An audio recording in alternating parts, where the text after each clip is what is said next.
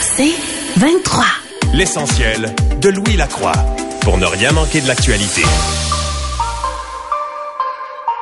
À la météo aujourd'hui, ce qu'on prévoit, c'est du temps chaud. Euh, encore une fois, l'alternance de soleil et de nuages est prévue pour aujourd'hui, mais il y aura un mercure qui va atteindre les 31 degrés. Et si on ajoute le facteur humidex, c'est-à-dire la sensation de chaleur sur la peau qui est amenée par l'humidité, mais ben, ce sera euh, une sensation de 40 degrés aujourd'hui. Ce soir et cette nuit, 60% de risque d'averse. Euh, il y a même un risque d'orage avec 24 degrés la nuit prochaine.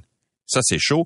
Euh, jeudi, c'est 60% de risque avec un maximum de 29, l'humidex à 37. Et pour la fin de semaine, si vous regardez vendredi, 30 degrés avec du soleil, 32 degrés pour samedi avec du soleil et des averses prévues pour dimanche avec 26 degrés. C'est déjà 21 degrés ce matin à Montréal. Bon, euh, restons dans la température parce que c'est ce qui a retenu l'attention sur la scène internationale hier, le canicule qui continue de ravager le vieux continent, des incendies de forêt qui rasent le sud-ouest de la France et pour la première fois de l'histoire, la température qui a dépassé les 40 degrés en Angleterre, au Royaume-Uni. C'est ce qu'on lit ce matin dans le journal La Presse, mais dans dans tous les quotidiens en réalité. Le mercure a atteint 40,3 degrés hier à Coningsby, c'est euh, une ville euh, donc euh, en banlieue de Londres et à l'aéroport Heathrow dans l'ouest de Londres, le thermomètre était à 40,2 degrés. Alors le record de chaleur datait de 1900 de, de 2019 pardon, il était de 38,7 degrés, c'est-à-dire qu'on l'a donc fracassé de, de, de 2 degrés à peu près, un peu moins de 2 degrés. Et nombre de, de trains ont été annulés en Angleterre en raison de la chaleur. Pourquoi? Parce que les rails se déforment. Il fait tellement chaud que le métal euh, qui est utilisé pour les rails de chemin de fer s'allonge et euh, donc ça fait en sorte que les rails se déforment. Il y a un risque pour la sécurité ferroviaire. Faut comprendre que là-bas, ils avaient jamais prévu quand ils ont construit euh, le réseau de, de chemin de fer il y a des, euh, dizaines, voire euh, centaines d'années, euh, on n'avait pas prévu justement ces, ces, ces changements-là ou des températures aussi extrêmes. Et à Paris, d'ailleurs, la régie autonome des transports parisiens été forcée de réduire la vitesse des trains pour la même raison. La température sur les rails atteignait 57 degrés Celsius. Alors, ça s'est jamais vu. Des experts estiment que la probabilité de voir le mercure s'élever à 40 degrés au Royaume-Uni est dix fois plus élevée qu'à l'époque pré-industrielle. Donc, ça risque de se produire à nouveau, même si ça s'était à peu près jamais produit ou euh, de, de l'histoire récente, ça risque de se produire à nouveau. Et d'ici 30 à 70 ans, on prévoit des vagues de chaleur aussi intenses qui vont s'étirer euh, sur plus de 30 jours consécutifs. Alors, c'est euh, vraiment là euh, des, des, conséquences très graves. Ça, on parle pour le sud-ouest de la France. Déjà, après une semaine de canicule là-bas, on compte 748 décès liés à la chaleur en Espagne, au Portugal. En Gironde, 37 000 personnes ont été évacués pour fuir les incendies. Et euh, donc, euh, le département de la Gironde est la proie d'incendies de forêt depuis le 12 juillet. 20 000 hectares de végétation ont été ravagés jusqu'à maintenant. Alors, on va s'entretenir un peu plus tard avec un climatologue, histoire de comprendre... Euh, ce qui cause ça et si ça risque de revenir. Parce qu'on entend encore dire, ben oui, mais l'année passée, il faisait très chaud dans l'Ouest, puis cette année, il fait pas chaud. Alors, c'est, mais les changements climatiques, c'est aussi les dérèglements euh, climatiques qui font en sorte qu'on a des extrêmes de cette façon-là. 2500 tonnes d'arsenic enfouies depuis euh, depuis deux ans. La fonderie Horn de Rouen-Noranda ne fait pas qu'émettre des tonnes d'arsenic dans l'air, mais on euh, les élimine aussi euh, par euh, centaines de tonnes chaque année. on les on les on les enfouit dans des secteurs qui sont situés pas très loin d'un quartier résidentiel. Le problème, c'est que la fonderie Horn ne déclare ces, ce stockage d'arsenic que depuis quelques années seulement. La fonderie a déclaré l'élimination sur le site de 2500 tonnes d'arsenic depuis deux ans. C'est 1087 tonnes en 2021 et 1396 tonnes en 2020. Euh, Glencore avait euh, pas rapporté avant 2020 avoir éliminé l'arsenic sur le site de la fonderie qui accueillait euh, aussi une mine de cuivre en 1976 jusqu'en 1976. Alors on avait oublié de le dire. Tu sais, tu dis, ah, mon Dieu, mais il faudra peut-être le déclarer maintenant. Alors, donc, la fonderie Horn a déclaré à la presse que l'arsenic éliminé sur son site est disposé dans un parc à résidus autorisés par le ministère de l'Environnement, mais on reconnaît qu'on avait euh, négligé de le faire auparavant. Euh, bon, ce qu'on dit, c'est que c'est pas nécessairement une mauvaise idée que d'enfouir l'arsenic, par exemple, dans une vieille mine. Euh, mais quand même, faudrait, faudrait, faudrait le mentionner, faudrait, faudrait le dire. Le problème de l'arsenic, dit euh, un professeur de l'université de, Montréal, Sébastien Sauvé, c'est que on ne peut pas détruire l'arsenic à l'instar euh, d'autres éléments du tableau périodique. Tu peux pas dire bon, on va brûler l'arsenic puis il va disparaître là. Ça ne disparaît pas une fois que c'est que c'est dans que c'est con, en fait que les, les, les particules où existent, ben euh, elles vont demeurer euh, indéfiniment. Et la perspective euh, que, que, que ce soit entreposé sur le site de la fonderie ajoute aux inquiétudes bien sûr du comité là-bas qui est formé par des, euh, des gens euh, qui vivent dans, dans le secteur. Alors, c'est toujours inquiétant. Et pendant ce temps, dans le journal Le Devoir, on a rencontré deux responsables de la fonderie Horn. Euh, il s'agit de Marie-Élise Vigé, qui est la première responsable de l'environnement, et Donald Piché, le directeur de l'ingénierie et des services techniques de Glencore en Amérique du Nord, pour expliquer de quelle façon on compte réduire les émissions d'arsenic dans l'air. Et ce qu'on dit, entre autres, c'est que les euh, gigantesques tuyaux qui serpentent sur la majorité du complexe filtrent 95% des gaz toxiques de la fonderie, mais 100% euh, d'épuration, ça n'existe pas, dit l'ingénieur Donald Piché. Le système a une limite, alors la fonderie euh, va essayer de, de limiter en fait les émissions. Ce qu'on dit, c'est que Là où on fait fondre le minerai pour en extraire le cuivre, euh, ça ne se trouve que dans une toute petite portion de l'usine. Les ingénieurs de Glencore euh, promettent euh, d'affiner le processus en réduisant d'au moins la moitié le temps de la transformation. Au lieu d'avoir sept vaisseaux en opération, on aura trois vaisseaux. Donc, on va réduire les opérations pour réduire les émissions. Mais ce qu'on dit également, c'est que on ne pourra pas réduire jusqu'à euh, jusqu'au taux, par exemple, de 3 nanogrammes par mètre cube. La fin de ce projet majeur de restructuration des infrastructures là-bas est prévue pour 2026. C'est un projet qui s'appelle Phoenix, qui a débuté il y a plusieurs années. Le coût de cette amélioration s'élève à 200 millions de dollars et Glencore a dégagé, je vous le rappelle, un bénéfice net pour ses actionnaires de 5 milliards l'année passée. Alors, euh, il y a peut-être... Euh, petite partie là, qui pourrait faire supplémentaire pour essayer de, de régler le problème. Bon, et euh, ben à part ça, dans les euh, dans les autres nouvelles, euh, ça c'était intéressant. Je suis passé dans ce coin-là d'ailleurs hier en prenant ma marche, n'est-ce pas, quotidienne, dans une mise en demeure qui a été envoyée à la ville de Montréal. Le CHUM s'oppose à l'établissement du nouveau réseau Express Vélo. En fait, c'est une piste cyclable qui passerait sur la, rue, la rue Vigée dans le secteur du CHUM, là où en fait on, voit l'entrée des ambulances.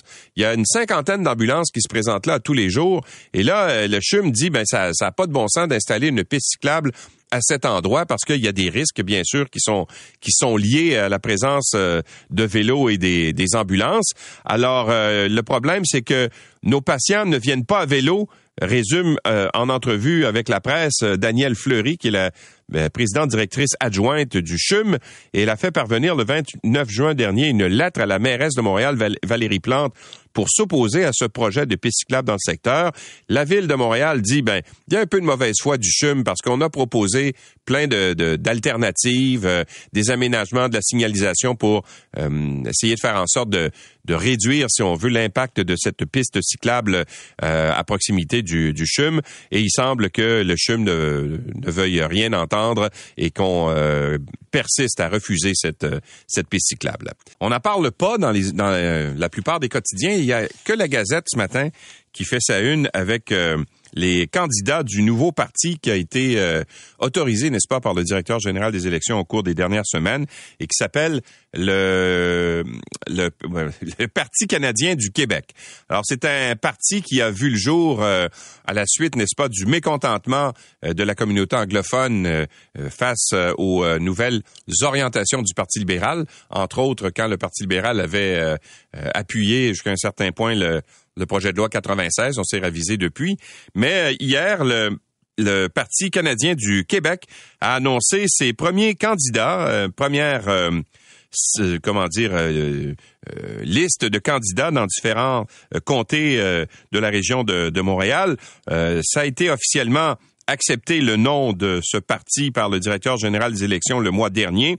C'est Colin Standish qui est un, un activiste, n'est-ce pas, euh, pour la, pour l'anglais, pour la langue euh, anglophone, qui euh, est le leader de ce nouveau parti. Il va se présenter dans le comté de Westmount-Saint-Louis.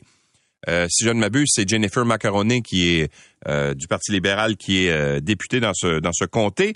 Et on a également présenté Jean Marié dans le comté de Néligan de Monsef d'Éragie, Jean Lalonde d'Argenteuil, Danilo euh, Velasquez dans le comté de Gatineau et Marc Goen dans le comté de Labelle. Ce sont les premiers candidats, n'est-ce pas, de ce parti avoir été annoncé. Et quand on va sur le site, d'ailleurs, ils ont un site qui est euh, leur logo là. Évidemment, le Parti canadien du Québec, le logo c'est un Q pour Québec mais la moitié gauche du cul est en rouge, alors ça forme un C pour Canada et le reste du cul est en bleu. Euh, il y a un drapeau du Canada, bien sûr, dans la partie rouge, le drapeau du Québec dans la partie bleue. Alors, c'est un signe qui est assez... Euh, un, logo, mettons, qui est assez dénudé, là, qui est pas très joli d'ailleurs, mais euh, c'est le graphiste en moi qui qui parle. Mais mais on dit sur le site internet les droits linguistiques, éducatifs et religieux sont en danger au Québec depuis l'élection de la coalition Avenir Québec en 2018. Des lois euh, injustes ont été proposées et débattues. La loi 21, la loi 40 et le projet de loi 96. Joignez-vous avec vos concitoyens concernés pour bâtir un parti qui vous respecte et qui vous défendra à l'Assemblée nationale. Et là, quand on va voir les grands principes de ce nouveau parti, le principe 3, c'est le bilinguisme. On dit que le parti euh, euh j'ai de la misère avec le nom, le, Parti canadien du Québec, voilà. Le Parti canadien du Québec, qu'on appelle le PAC, s'est engagé dans le bilinguisme canadien asymétrique, notamment dans la garantie des droits linguistiques complets pour les deux minorités de langues officielles reconnues au Canada, la minorité anglophone de la province de Québec et la minorité francophone vivant à l'extérieur du Québec. En fait, eux autres, ce qu'ils veulent, c'est que il y a deux langues au Québec. Vous savez que la seule langue officielle reconnue par le gouvernement du Québec, c'est le français. Mais eux voudraient changer ça, voudraient que ce soit une province bilingue comme toutes les autres. Et également, le PAC croit fermement que tous les résidents du Québec, quelle que soit leur langue maternelle, euh, ont le droit inaliénable d'exercer leur choix en matière d'éducation de la garderie jusqu'au cégep, de même qu'à l'université. Il croit qu'un parent ou un tuteur devrait avoir le droit, lorsque le nombre le justifie, d'envoyer ses enfants à l'école de son choix, peu importe son pays d'origine, sa province canadienne d'origine ou sa langue maternelle. Alors, pour eux autres, euh, euh, d'avoir euh, les principes de la loi 101 qui s'appliquent dans les écoles du Québec, là, sauf le cégep, mais ça, euh, pour eux autres, euh, c'est euh, ça marche pas. Il faudrait que tout le monde puisse décider d'envoyer leurs enfants dans la langue qu'ils veulent n'importe où. Alors ça, puis condamner la langue française au Québec, c'est pas mal équivalent. Québec s'entend cependant avec ses ingénieurs. après deux ans et demi de négociations, Québec a enfin conclu une entente de principe avec le syndicat des ingénieurs du gouvernement dont la grève discontinue depuis trois mois a affecté plusieurs chantiers routiers importants et un avis de fin de grève a été transmis officiellement hier euh, après la, conclusion de, cet accord de principe peu de détails ont filtré, nous dit Marc-André Gagnon du Journal de Montréal. Et après le dépôt d'une dixième offre patronale le 13 juin dernier, ben, il était euh, proposé euh, de faire passer le, premier échelon, salarial de 53 700 à 61 600 dollars et par la suite le plus euh, l'échelon le plus haut là, de 95 000 à 125 000 dollars à l'échelon maximal. C'est des augmentations de 19 et 25% Mais on ne sait pas si c'est véritablement ça qui a été adopté parce que bon, ça c'est la dernière offre, mais il y a eu des négociations par la suite. Alors la semaine de travail pourrait aussi passer de 35 à 37 heures et demie. Alors euh, euh, l'association professionnelle du gouvernement du Québec va présenter justement euh, ses offres euh, à leurs 1700 syndiqués pour qu'ils se prononcent dessus. Mais comme on a mis fin à, la vie de grève, on pense que ça va passer. Alors, ça fait quand même un certain temps que les, ingénieurs étaient en moyen de pression. Le problème avec ça, c'est qu'il y a beaucoup d'évaluations qui n'ont pas été faites par les ingénieurs du gouvernement, entre autres au ministère des Transports. Ça a eu un effet direct sur la, hausse des frais, bien sûr, des, des coûts euh, de, ces, de ces chantiers euh, routiers. Et à part ça, tiens, euh, c'est intéressant le, le comparatif qu'on fait dans le journal de Montréal sur le prix de l'essence avec l'Ontario. Vous savez que l'Ontario a détaxé euh, une partie en fait de, du litre d'essence et il y a quand même une différence d'à peu près 30 sous le litre en Ontario par rapport à ce qu'on paie au Québec actuellement. Les stations-service du Québec, dit-on, s'en mettent beaucoup dans les poches, plus que celles de l'Ontario. C'est ce que dit Jean-Thomas Bernard, qui est professeur d'économie à l'Université d'Ottawa. Juste pour vous donner un comparatif, là, euh, la taxe d'assises euh, sur l'essence, c'est la même au Québec qu'en Ontario, mais il y a des taxes provinciales qui sont différentes. Au Québec, c'est 19,2 et en Ontario, c'est 14,7% parce qu'on l'a réduite quand on a vu le, prix de l'essence. Mais le problème n'est pas là nécessairement parce que c'est quelques sous seulement sur, sur le litre d'essence. Le prix du litre d'essence compte grosso modo deux composantes, celle du marché et celle de l'État. Et c'est la part du marché qui est la plus importante. C'est-à-dire qu'en Ontario, ils s'en mettent moins dans les poches que, que chez nous euh, au Québec. Alors, c'est ce qui explique en bonne partie qu'il y a une différence de 30 sous le litre. Alors, ça donne des arguments aux gens qui disent, ben, détaxer euh, l'essence n'est pas nécessairement la solution pour faire baisser le prix. Il faudrait peut-être jouer un peu plus sur la concurrence. L'essentiel de Louis Lacroix pour ne rien manquer de l'actualité.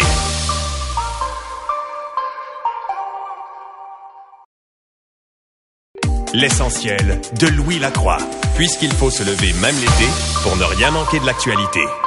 Alors l'Europe brûle. Le Royaume-Uni a battu hier des records de température euh, atteignant 40,2 degrés à l'aéroport de euh, près de, Londres. Ce matin, ça a baissé selon ce que nous disait Jean-Philippe Descaries qui est à Farnborough en ce moment. C'est plus respirable, mais quand même, on a eu des épisodes extrêmes et ça continue dans le sud-ouest de la France notamment. Le Québec connaît aussi sa première vraie vague de chaleur euh, de l'été. Quelle est la part de l'homme dans ces événements extrêmes? Est-ce que il y a un effet direct sur les, les changements climatiques? Alain Webster est président du comité consultatif sur les changements climatiques. Il est professeur en euh, économie de l'environnement à l'Université de Sherbrooke. Bonjour, Monsieur Webster. Bonjour. Alors, quand on regarde euh, la situation mondiale en ce moment, qu'on voit que l'Europe brûle, L'an passé, c'était chez nous dans l'Ouest euh, des records qui ont été battus euh, à l'étude notamment. On avait atteint des, pointes jamais vues là, de 50 degrés. on peut pas écarter l'effet humain, je veux dire, la, main de l'homme là sur les conséquences climatiques. Hein? Il ne fait à peu près aucun doute que c'est effectivement associé à ces questions de changement climatique dans tous les modèles climatiques qu'on essaie d'élaborer pour expliquer ce type d'augmentation de température, si on se ramène à ces conditions euh, normales au niveau des concentrations de gaz à effet de serre dans l'environnement qu'on avait avant, c'est impossible d'obtenir 40 degrés en Angleterre, par exemple. Mm-hmm. Donc, c'est clair que ces changements climatiques majeurs ces températures extrêmes qu'on vit en Europe présentement, et vous l'avez bien mentionné, qu'on a vécu aussi au Canada dans l'Ouest l'année passée, de façon importante aussi cette année, mais de façon moins imagée, là, évidemment, qu'est-ce qui s'est passé avec l'incendie catastrophique à Leiden. Ces, ces éléments-là sont directement associés à ces changements climatiques, donc sont directement associés à la consommation d'énergie fossile que l'on fait et qu'on a fait dans les dernières années. Et ça nous amène, même si pas encore 8 heures le matin, à une question fondamentale. On veut quel genre d'avenir? Est-ce qu'on a comme type de projection? Comment on s'imagine dans un avenir futur? Est-ce qu'on veut avoir des températures qui sont encore en très, très forte croissance, donc des situations qui vont s'empirer, ou est-ce qu'on veut tenter de stabiliser ces hmm. émissions? En matière de gaz à effet de serre pour éviter que les températures augmentent trop. On est devant une période charnière où on a trois petites décennies à peu près pour réussir à, changer complètement de modèle énergétique et contrôler ces enjeux climatiques. Il n'y a aucun doute que c'est causé par l'activité humaine. Ça, fait un très, très large consensus à l'échelle internationale dans les organismes de recherche dans ce domaine, tout ce qu'il y a comme expertise dans ce scénario. Quelle est l'occurrence que c'est, que, que c'est, par exemple, ce qui se passe en Angleterre? Est-ce que vous avez des, des, euh, des pronostics à savoir? Est-ce que ça peut se reproduire de façon régulière? Ça faisait, évidemment, le record précédent, là, c'était 38 degrés. Là, on bat ce record-là. Est-ce qu'il y a des chances au cours des prochaines années que ça revienne de façon régulière, qu'on, vive ça d'année en année ou, ou à toutes les deux ou trois ans? Ben, c'est certain que ça va revenir. C'est présentement la température à l'échelle mondiale est de 1,1 degré de plus que ce qu'on observe normalement, et ça ne baissera pas. La question c'est est-ce que ça va continuer à augmenter jusqu'à 1,5 ou est-ce qu'on va passer à 3, 4, 5 degrés? Et à l'échelle québécoise, canadienne, les variations de température sont encore plus élevées à cause de notre position nordique. Et donc, dans ces enjeux, on est encore plus affecté par ces changements en général. Je vais vous ramener de l'Angleterre à Montréal. Qu'est-ce qu'on a comme simulation? On parlait tantôt de la, météo. Là. On nous dit des périodes de température à extrême. Là. Il va faire plus de 30 degrés. La nuit, la température pèse pas en bas de 20 degrés. Donc, ça a des impacts en matière de santé humaine. On se dit quoi? On se dit que normalement, on observe à peu près 10 jours de ces températures extrêmes. Ça peut être agréable lorsqu'on pense à l'été, lorsqu'on part à la plage. On a souvent cette image-là là, de ah, ça y est, c'est les vacances. Mais ça a des enjeux, quand ça se prolonge, catastrophiques, des enjeux en matière d'équité aussi. Donc, on se dit, normalement, c'est 10. Dans un scénario où on a réussi à maintenir la température qui n'augmente pas à plus de 1,5 degrés Celsius, donc on a ramené nos émissions de gaz à effet de serre à peu près à zéro en trois décennies, en 2050. On va passer de 10 à 20. Ça va doubler.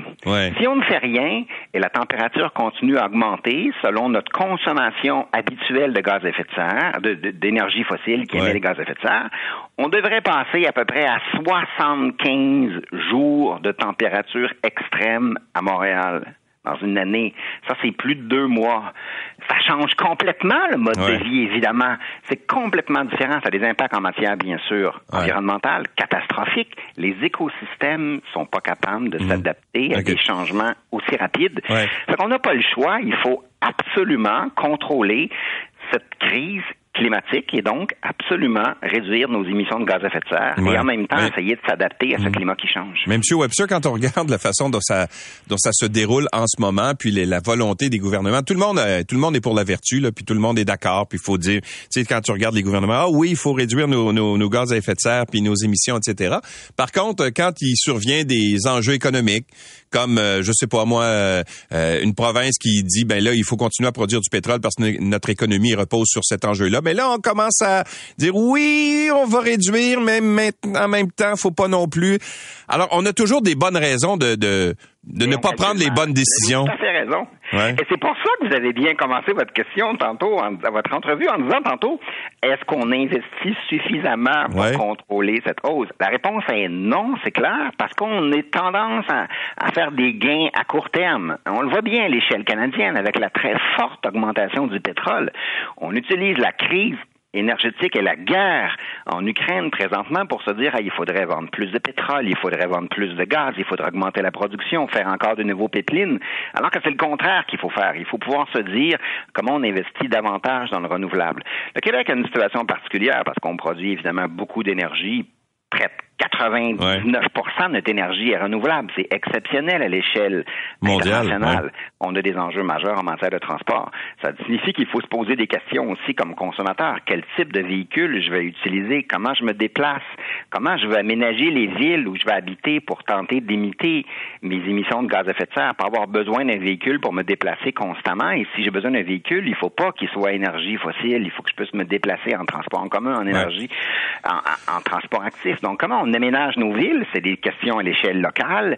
Comment on, consomme comme individu, mais fondamentalement, vous avez raison, c'est des choix politiques. Comment les, les gouvernements orientent ce développement économique?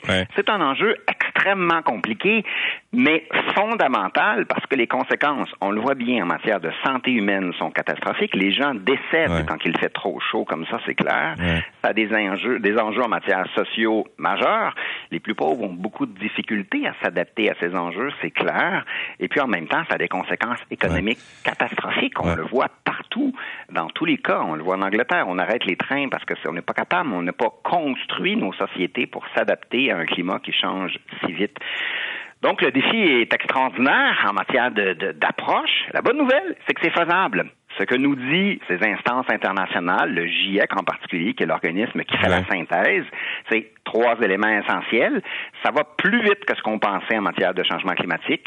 Il n'y a aucun doute que c'est causé par l'activité humaine, mais la bonne nouvelle, c'est qu'on possède les technologies, on possède les capacités de faire cette transition, même si c'est difficile, il faut réussir à le faire et le faire très rapidement. Il faut que ça redevienne un enjeu politique ça. plus important. Vous avez raison. Manque euh, la volonté maintenant. Merci beaucoup, M. Webster, d'avoir été avec nous. Ça fait un plaisir. Bonne matinée malgré tout. Oui, bien sûr. Alain Webster est président du comité consultatif sur les changements climatiques. Il est professeur à l'Université de Sherbrooke. L'essentiel de Louis Lacroix. Puisqu'il faut se lever même l'été pour ne rien manquer de l'actualité. Bon, revenons sur le sur le plancher euh, des vaches.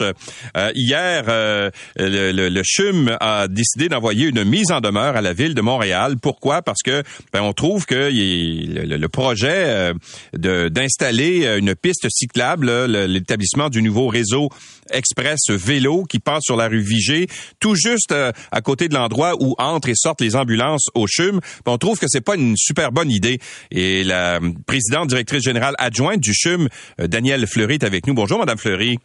Bonjour, Monsieur Lacroix. Alors, qu'est-ce que vous avez contre ce projet-là? Tout le monde est pour la vertu. Là, on veut voir des pistes cyclables. Moi aussi, j'aime ça, les pistes cyclables, parce que ça permet aux gens de se déplacer plus rapidement et de façon écologique dans la mm-hmm. ville.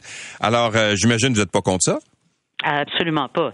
Nous aussi, on est pour ça, le REV. Puis, comme j'ai déjà dit, euh, on a plus de 700 espaces de stationnement pour vélo pour les employés au CHUM. D'ailleurs, on cherche des, des plans pour euh, l'augmenter. On veut que ça fonctionne. Ce qu'on dit, c'est que on, demande à la ville depuis plusieurs années que la piste cyclable qui est directement devant le, le garage des ambulances qui se présentent à l'urgence soit déplacée. Mm. Euh, du côté, euh, il est du côté nord et c'est ce qu'on demande. Puis il faut, faut réaliser aussi que c'est toute la circulation dans ce quadrilatère-là.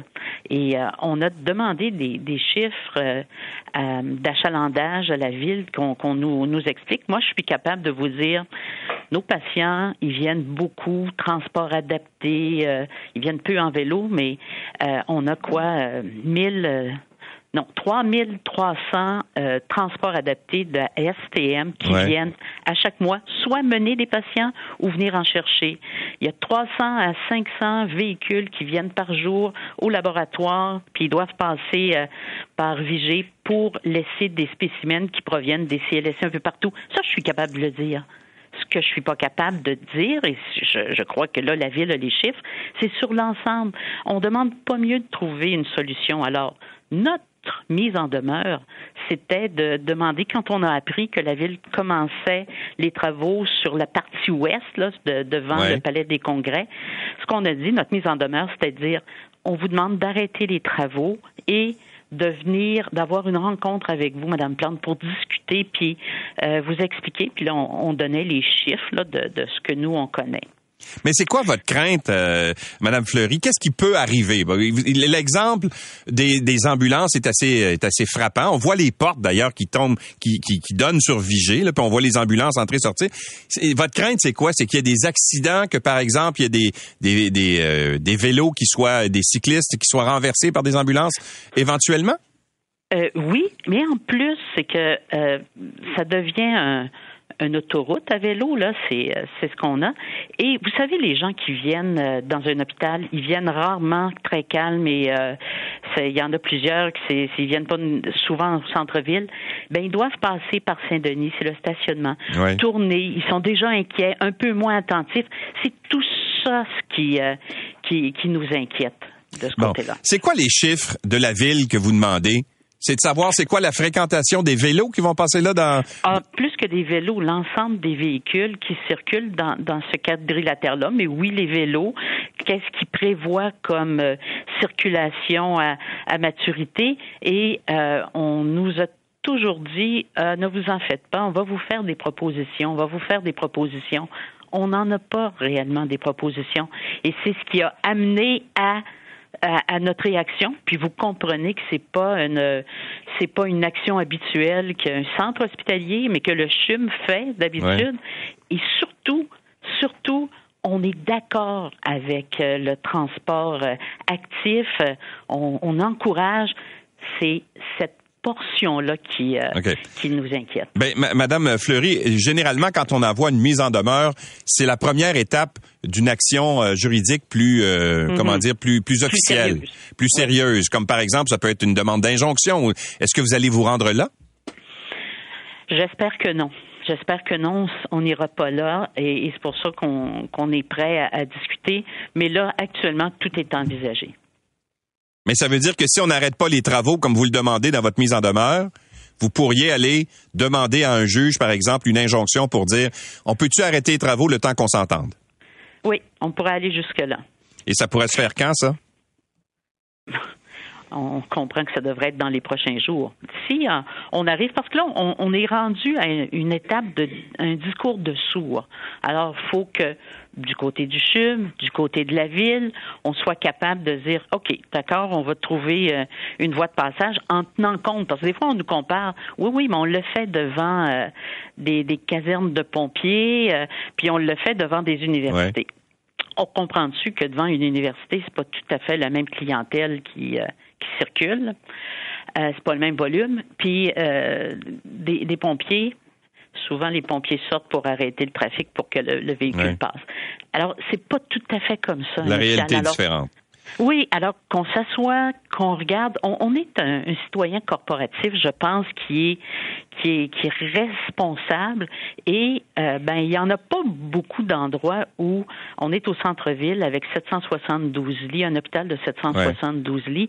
On veut puis on est respectueux de, des droits de la ville puis de son pouvoir. Par contre, on demande à être entendu et d'être écouté. Merci beaucoup, Madame Fleury, d'avoir été avec nous. Ben, bonne journée. Au revoir. Danielle Fleury est présidente directrice générale adjointe du CHUM. Euh, je joins maintenant Robert Baudry, qui est membre du comité exécutif. Il est responsable de l'urbanisme à la Ville de Montréal. Bonjour, Monsieur Baudry. Bonjour, Monsieur Lacroix. Alors, vous avez entendu Madame euh, Fleury. Allez-vous cesser les, travaux le temps de, parler avec euh, le CHUM? Ben, je trouve ça un peu particulier parce que les travaux devant le CHUM commenceront pas avant 2025. Ouais. Là, les travaux qu'on entreprend, c'est des travaux sur une autre section qui sont beaucoup plus à l'ouest, entre euh, Sport Victoria et De Euh, donc, il n'y a aucun impact sur le CHUM et on était déjà en contact avec la direction du CHUM, justement, pour trouver des solutions puis faire des propositions d'aménagement le jour où on va être rendu en 2025 aux travaux devant chez eux. Euh, donc, c'est un peu particulier qu'on nous demande d'arrêter des travaux qui ne les concernent pas euh, dans une optique aussi où on était en discussion avec eux pour hmm. voir des voies de passage là, par rapport à cet enjeu-là. Parce que pour nous, M. Lacroix, là, comme pour le CHUM, la sécurité, là, c'est une priorité. Il n'y aura pas de compromis à faire sur l'accès des ambulances, sur la fluidité des ambulances, sur la protection des, des piétons ou des cyclistes ou des véhicules. Donc, pour nous, là, c'est un, un, un no-brainer. On, on, va dans cette direction-là. Bon, Madame euh, Fleury vous demande des chiffres sur la, la circulation, par exemple, des vélos qui passent dans ce, dans ce secteur-là et des voitures également. Est-ce que vous les avez, ces chiffres-là? Elle dit que vous, Oui, euh, euh, en fait, on a discuté beaucoup avec eux euh, sur le, comptage vélo et sur la croissance, parce que c'est surtout ça qui va être intéressant, parce qu'il y a déjà une croissance sur cet axe cyclable-là. Donc, on était très bien prêts à partager les chiffres de la circulation, mais ce qu'a parlé aussi, c'est également la circulation dans le quadrilatère, hein, parce qu'effectivement, quand on vient aménager le domaine public dans un endroit, ça a un impact sur un autre endroit. Donc, ça, c'est du travail qui est fait actuellement par nos équipes et on est, on est en complète communication. on a eu de nombreuses rencontres avec le CHUP, justement pour pouvoir répondre à ces questions-là. Et aussi des idées qui s'étaient faites, comme quoi on hmm. allait couper une voie de circulation, etc., qui est absolument pas le cas. On enlève seulement du stationnement pour permettre de mettre la piste cyclable le plus près, une piste cyclable qui existe déjà, soit en passant. Ouais. Mais, mais euh, ma perception, c'était ça, que vous enleviez une voie, mais c'est pas vrai. Vous n'allez pas enlever une voie du tout. À cet endroit-là, on n'enlève pas de voie. On retire simplement euh, une, une, quelques places de stationnement euh, dans cette section-là pour accoter euh, la piste cyclable euh, qui existe déjà là, depuis 12 ans, où il y a eu zéro collision depuis le début, là, pour l'accoter plus près là, du trottoir et mettre un maille de béton qui permet d'avoir une meilleure division entre les voitures qui circulent et, et, les cyclistes et aussi les piétons, bien évidemment. Donc, moins conflit. Mais, mais, moi, je suis allé me promener dans ce coin-là hier, euh, Monsieur Baudry. Puis c'est vrai que quand on passe dans ce coin-là, euh, là, je comprends qu'il y a pas les aménagements dont vous me parlez ne sont pas faits, mais c'est vrai que ça peut être inquiétant. Puis j'avais justement le, même questionnement. Est-ce que vous reconnaissez que dans l'état actuel des choses, si on décidait de faire passer plus de vélos là, avec l'entrée entre autres et, et la sortie d'ambulance, il peut y avoir un risque? Si on ne fait pas d'aménagement, c'est sûr, mais c'est pour ça qu'on vient faire bonifier une piste qui existe déjà.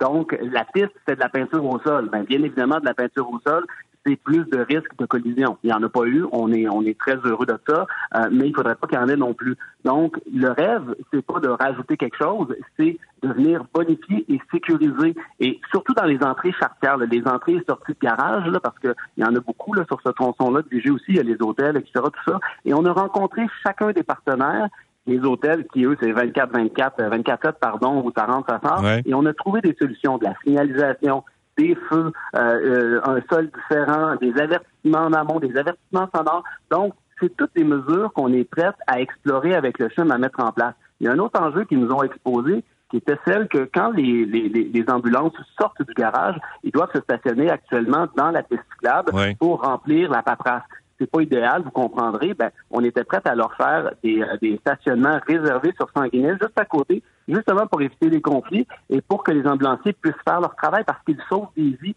C'est ce qu'on veut. Donc, l'objectif, c'est d'envoyer le moins de cyclistes aussi à l'hôpital en raison de conflits, euh, de, de, de, collisions, pardon, avec des voitures, etc. Mais c'est aussi que les ambulanciers puissent avoir de la fluidité et faire leur job. Donc, c'est un projet qui va arriver en 2025. On est prêt à discuter. On se rencontre déjà. Je m'explique mal cette mise en demeure-là actuellement. Bon, alors, euh, ben, je, je terminais avec euh, justement la mise en demeure en question. Vous avez entendu Mme Fleury tout à l'heure. La mise en demeure, c'est toujours la première étape dans une action euh, juridique qui, qui, est plus officielle. Alors, elle a dit qu'il pourrait y avoir une demande d'injonction pour faire cesser les travaux au cours des prochains jours. Est-ce que vous allez cesser les travaux? Ce serait, ce serait désolant qu'on se rende là. Comme je vous dis, c'est un chantier qui n'a pas de lien avec le CHUM directement. On est sur le domaine public. La ville est dans son droit. Euh, donc, nous, on va poursuivre là, notre planification de chantier. Mais honnêtement, il n'y a personne qui a gagné, qui a un conflit entre une grande institution comme le CHUM et la ville de Montréal. Donc, moi, j'appelle la direction du CHUM à euh, un peu plus de, de, de, dialogue et de mettre euh, des, des, choses de côté. Au lieu de se parler en entrevue un à côté de l'autre, peut-on se parler autour d'une table? On le faisait déjà. On peut trouver des solutions. On a une, une bonne planification pour la mobilité dans le secteur. Donc, on souhaite juste se partager avec la direction du CHUM. M. Baudry, merci beaucoup d'avoir été avec nous. Et bonne chance à vos négociations. Au revoir. Merci, au revoir. Robert Baudry est membre du comité exécutif. Il est responsable de l'urbanisme à la ville de Montréal. L'essentiel de Louis Lacroix pour ne rien manquer de l'actualité.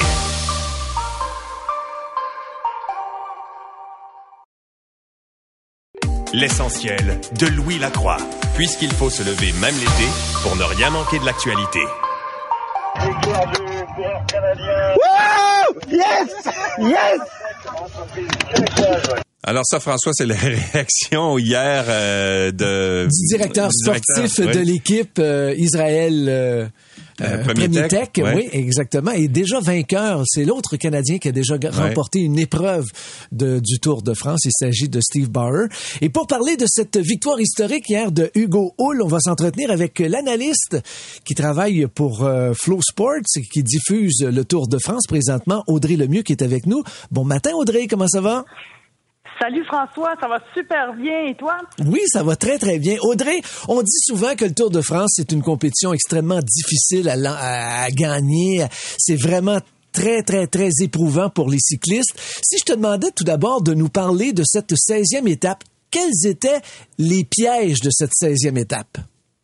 Ah, c'était une étape extrêmement difficile qu'on qualifie d'une étape de montagne, 178,5 kilomètres sous une chaleur accablante, faisait 40 euh, degrés Celsius à, un certain moment dans la journée. Et euh, il y avait, pour terminer cette étape-là, deux cols de première catégorie, euh, un de 11 km et un autre de 9,3 km. Et dans le dernier col, on avait des pointes à 13 d'inclinaison.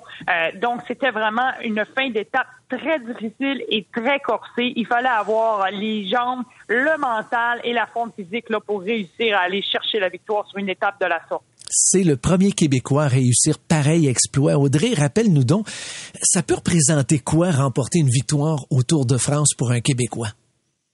Ah, c'est grandiose. Euh, Hugo Hull, là, présentement, euh, euh, a démontré à tous les jeunes cyclistes masculins et féminins également que c'était possible d'atteindre le plus haut niveau. C'est la course la plus prestigieuse au monde. Il n'y a rien qui égale ça. Et dans la saison, là, le seul moment où tous les cyclistes sont le plus en forme, c'est pendant le Tour de France. On a 176 coureurs au départ. Il y a une seule place disponible sur le podium et Hugo Hull a démontré à tout le Canada, tout le Québec que c'était possible de se rendre là. Et ce, Hugo Hull, là, quand il était jeune, il n'était pas différent des autres. Il était chez lui à la maison et il écoutait le Tour de France à la télévision. Donc, c'est avec tous ces efforts-là il s'est rendu au sommet. Mm. Mais Audrey, qu'est-ce que euh, Hugo Hull a fait de plus? Parce qu'il y en a d'autres bons cyclistes au Québec, mais lui est supérieur, évidemment, on le voit là avec euh, cette belle performance-là. Qu'est-ce qu'il a fait de plus? Qu'est-ce qu'il a de plus que les autres cyclistes québécois? Ben, Hugo, c'est un gars qui travaille très fort. Je pense que euh, à la base, il y a euh, cette euh, petite notion-là. Tous les autres cyclistes sont très bons, ils travaillent fort aussi, mais Hugo, année après année, a continué de progresser. Quand il a commencé sa carrière, il a été, euh, alors qu'il était chez les moins de 23 ans, il a été champion canadien au Canada, meilleur cycliste au Canada. Il s'est fait sélectionner pour aller au championnat du monde. Cette année-là, il termine dernier de la course au championnat du monde.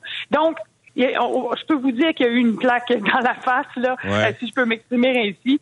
Et là, à ce moment-là, il y a eu un déclic dans la tête du gars. Et lui, là, il faisait sa technique euh, policière. Donc là, il s'est dit, soit je m'en vais policier, soit je donne tout ce que j'ai euh, à partir de maintenant pour être le meilleur cycliste, euh, le, meilleur cycliste possible. Et c'est ce qu'il a fait. C'est 7 jours sur 7, 24 heures sur 24, la nutrition, le sommeil, c'est 30 heures de vélo par semaine. Euh, après ça, ben, il y a tous ces petits euh, entraînements et mm. les, les, les entraînements en musculation aussi. Donc, c'est tous ces petits détails-là qui ont fait en sorte qu'Hugo, année après année, s'est amélioré et aussi a une meilleure vision de la course. Ça fait 12 ans qu'il travaille pour aller chercher cette victoire-là. Donc, l'expérience l'expérience ouais. compte aussi. Mais Audrey, vous êtes cycliste vous-même, là, donc vous connaissez un peu, le, comment dire, l'effort euh, surhumain que ça prend pour faire des courses de ce genre-là. Mais est-ce que la différence aussi entre les grands champions comme ça qui réussissent à faire des exploits euh, peu communs comme ça, c'est pas aussi, euh, ça se passe pas entre les deux oreilles aussi, accepter de souffrir plus que les autres. Parce que c'est ce que disait hier Hugo Hull, c'est qu'il avait souffert euh, énormément dans cette étape-là. Par la chaleur, ah, oui. Ah oui, écoutez, c'est, on dit souvent là, que le vélo, là, c'est 70% mental, 30% physique. Je vous, je vous fais une grosse photo là, de ce que c'est, là, mais effectivement, parce que Hugo, hier, là, quand il est parti, il est parti dans la descente de 16 km pour ensuite faire la montée la plus difficile de la journée. Et comme je vous ai dit, les derniers 4 kilomètres, on avait du 13% de moyenne euh, d'inclinaison. Et il a souffert, il a souffert. On le voyait, il grimaçait. On le savait que c'était dur. Mais lui, dans sa tête, il s'est dit, premièrement, c'est mon rêve d'aller chercher la victoire d'étape. Je peux pas abandonner ça là. Et il se disait, si je réussis à passer au sommet avec un 29 secondes d'avance, un 30 secondes d'avance, je sais que je peux aller chercher la victoire. Et on connaît tous l'histoire très touchante là, du Houle qui avait ce rêve fou de remporter une étape sur le Tour de France pour son frère Pierre-Éric Houle. Ben, il l'a fait. Et je pense que le mental, c'est vraiment important. Je suis contente que vous aviez cette, cette dimension-là du cyclisme. Il faut avoir ce mental très solide, même si ça fait mal. Et Hugo, en plus, n'avait pas de ravitaillement. Pendant 60 km, là, sa voiture d'équipe était prise à l'arrière dans le groupe des poursuivants. Donc, même à un certain moment, il avait peur d'avoir des crampes, mais c'est le mental qui a réussi à mhm. faire la différence, qui a fait de la différence hier. Alors, euh, Audrey, on va vous laisser retourner à la description de la course parce que vous êtes en train de la décrire normalement. Vous avez pris, euh, vous avez fait une pause pour nous. Merci beaucoup d'avoir été là, Audrey, et bonne course. Merci, Audrey. On se reparle bientôt. Au revoir. Merci. Oui, merci. On va se tourner maintenant vers Louis Barbeau, qui est directeur général de la Fédération québécoise des sports cyclistes. Bonjour, Monsieur Barbeau. Bonjour. Alors, qu'est-ce que ça représente pour euh, le cyclisme québécois, cette victoire du Gaulle? Ah, ben c'est phénoménal. Écoutez, c'est c'est la première déjà. C'est le dernier dernier et seul Canadien qui avait remporté une victoire sur le Tour de France, c'est Steve Bauer en 1988. Steve qui comme euh, Audrey vient de le mentionner, euh, est le directeur sportif de l'équipe Israël Premier Tech.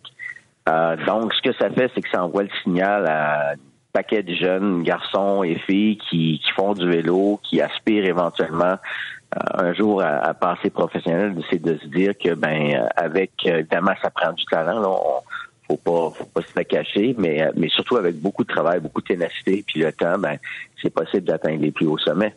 Ici au Québec, euh, on se rappellera en 1976, il y avait la petite Nadia Comaneci qui avait fait euh, sensation aux Jeux Olympiques. Et là, soudainement, on avait eu plein de nouvelles gymnastes. Est-ce que on espère ici à la Fédération québécoise que la victoire de Hugo Hull sur le Tour de France réussisse à peut-être attirer plus de, de sportifs? Ben, c'est certain. Écoutez, quand vous avez des athlètes, vous donnez le nom de Nadia Comaneci, mais on peut penser là plus proche de chez nous avec des athlètes québécois. Je pense euh, évidemment notamment à Sylvie Bernier en plongeon, à Alexandre Despatie, on pense à Gaëtan Boucher, euh, euh Pierre Harvey, son fils Alex. Donc, le fait d'avoir des athlètes québécois qui s'illustrent, qui, qui réalisent des choses qui paraissent plus grandes que nature, ben ça évidemment ça inspire les jeunes athlètes. Ah, même, euh, est très exigeant, comme on l'a bien mentionné. Vous savez, au Québec, on a quand même, on est quand même très chanceux. On a la chance de pouvoir compter sur des événements internationaux qui ont largement contribué aussi au développement et au succès de ces athlètes-là. Je pense notamment au Tour de la BTB, qui cette année en était à la 52e édition, qui s'est déroulé la semaine dernière, mais Sur monde au Tour de France dans quelques années. Monsieur Barbeau, Monsieur Barbeau, je vais vous demander de vous déplacer peut-être sur le bord d'une fenêtre, je sais pas trop, parce que la ligne, euh, la ligne manque un peu. On manque certains de, de, de vos propos. est-ce que, est-ce que ça va mieux maintenant? Ben, je sais pas si vous m'entendez. Oui, ça va mieux. OK. Ah oui, vous parliez du Tour d'Abitibi, euh, évidemment, qui est une compétition importante. Euh, donc, il y, a quand même des, des, des comment dire, des, euh, des compétitions intéressantes pour les pour le développement des, des Québécois. Absolument. Ben, écoutez, je mentionnais le Tour d'Abitibi, le Tour de Beauce. je dirais surtout depuis 2010, il y a les Grands Prix cyclistes de Québec et de Montréal qui sont deux épreuves du World Tour qui sont organisées, puis les épreuves sur lesquelles les athlètes comme Hugo, Antoine Chaine, Guillaume Boivin, qui sont également sur le Tour de France, ont eu l'occasion de participer depuis 2010. N'eût ces épreuves-là, euh, ben ça, ça a été les premières épreuves au niveau le plus élevé auxquelles les, nos athlètes ont eu la chance de participer. Puis ça, ben ça permet également aux, jeunes athlètes de pouvoir mm. se dire, ben moi un jour je veux faire partie de ce peloton-là. Donc, euh, on est très très choyé parce que quand des épreuves de World Tour comme les Grands Prix de Québec et de Montréal, il y en a une part ailleurs là, au Canada. Mais M. Barbeau, si un athlète par exemple veut atteindre ces hauts niveaux-là, euh, comme celui de, de, de du Gaulle, qui est parmi l'élite mondiale, euh, au Québec, évidemment en janvier c'est un petit peu difficile de s'entraîner en vélo sur les routes du Québec. Est-ce que ça implique forcément qu'on doit s'exiler, par exemple, soit aux États-Unis ou euh, dans des endroits où les, les conditions euh, permettent de faire du vélo à l'année? Ben, sans s'exiler, je dirais que ça dépend de, du moment dans la carrière. chez les jeunes, il n'est pas nécessaire de faire ça. Euh, lorsqu'on arrive dans les rangs juniors, on va aller peut-être faire quelques compétitions en Europe, euh, question de, de, de, pouvoir se mesurer aux autres athlètes. On va aller faire peut-être des séjours, des courts séjours également aux États-Unis en entraînement. Mais il arrive un moment dans la carrière, et ça a été le cas pour Hugo, comme ça a été le cas pour d'autres athlètes qui l'ont précédé, de devoir faire un choix. Et ce choix-là implique nécessairement, quand on est rendu au niveau World Tour, il faut passer peut-être pas toute l'année, mais certainement une majeure partie de l'année en Europe pour pouvoir euh, rivaliser et s'entraîner dans des conditions euh, qui permettent là, de, justement d'atteindre ces niveaux-là. Écoutez, les athlètes comme Hugo font 30 000, 35 000 kilomètres de vélo par année. c'est incroyable. Hein? Oui, c'est vraiment très impressionnant. Louis, je vais te demander de regarder dans ta boule de cristal. Là, on a trois représentants qui sont autour de France. Est-ce que justement, il y en a qui, euh, que tu vois qui pourraient justement percer chez les professionnels au cours des prochaines années? Absolument. Euh, si, on parle strictement du côté masculin, vous avez Pierre-André Côté et Nicolas Zukowski qui sont au niveau euh, pro-continental, donc c'est le niveau tout de suite en dessous du World Tour. Alors, je serais pas surpris que dès l'année prochaine, euh, un de ces deux athlètes-là puisse faire le saut du côté du World Tour. Ce sont des jeunes coureurs qui ont 25-24 ans, qui arrivent là, à faire de l'âge, qui sont qui ont démontré qu'ils sont en mesure de pouvoir rivaliser avec euh, certains athlètes du World Tour et on, peut penser, espérer que qu'ils vont être en mesure de faire le saut l'année prochaine ou dans les années qui suivent. On a parlé à Audrey Lemieux il y a quelques instants. On vient de parler du côté masculin. Est-ce que pour les jeunes filles aussi au Québec, il y a des, des débouchés également? Euh, le cyclisme féminin connaît un essor incroyable. Quand on regarde il y a 10 ou 15 ans, a pas besoin de retourner très loin derrière. Les opportunités en termes de course, en termes d'équipe étaient moindres, mais de plus en plus, on voit le, le, le circuit se développer. Écoutez, à compter dimanche, il va y avoir le Tour de France féminin qui va se mettre en marche. Il y a de plus en plus de ces épreuves internationales et on a euh, actuellement, on a plusieurs athlètes québécoises qui évoluent au plus haut niveau. Selon les, les informations qu'on a, il y aura trois Québécoises sur le départ du Tour de France féminin, avec Simone Boilard, qui est de Québec, euh, Olivia Barry de Rouen-Noranda et, et Magdalene Vallière-Mille de Sherbrooke. Ce sont de jeunes athlètes. Euh, Olivia est la plus vieille à 25 ans. Simone, je pense qu'elle a 22 et Magdalene, 21 ans. Et derrière, il y a, plusieurs autres athlètes. Je pense mm. à Gabriel Pilote-Fortin et à d'autres qui vont pouvoir également participer à ces compétitions-là. Donc, le cyclisme féminin au Québec se porte également très bien. Louis Barbeau, directeur général de la Fédération québécoise des sports cyclistes. Merci beaucoup d'avoir participé à l'émission. C'est gentil. Merci, M. Barbeau. Au revoir. Et je regarde le classement. Là, évidemment, il y a une étape qui est en cours, la 17e étape qui euh, est en cours euh, au moment où on se parle. Là. Et euh, bon, là, Hugo Hull est en 85e position en ce moment. Alors, 84e, alors ça change évidemment là, au fur et à mesure, là, mais autour de la 80e position au moment où on se parle en direct. L'essentiel de Louis Lacroix. Merci d'avoir été avec nous. On se donne rendez-vous demain. 23.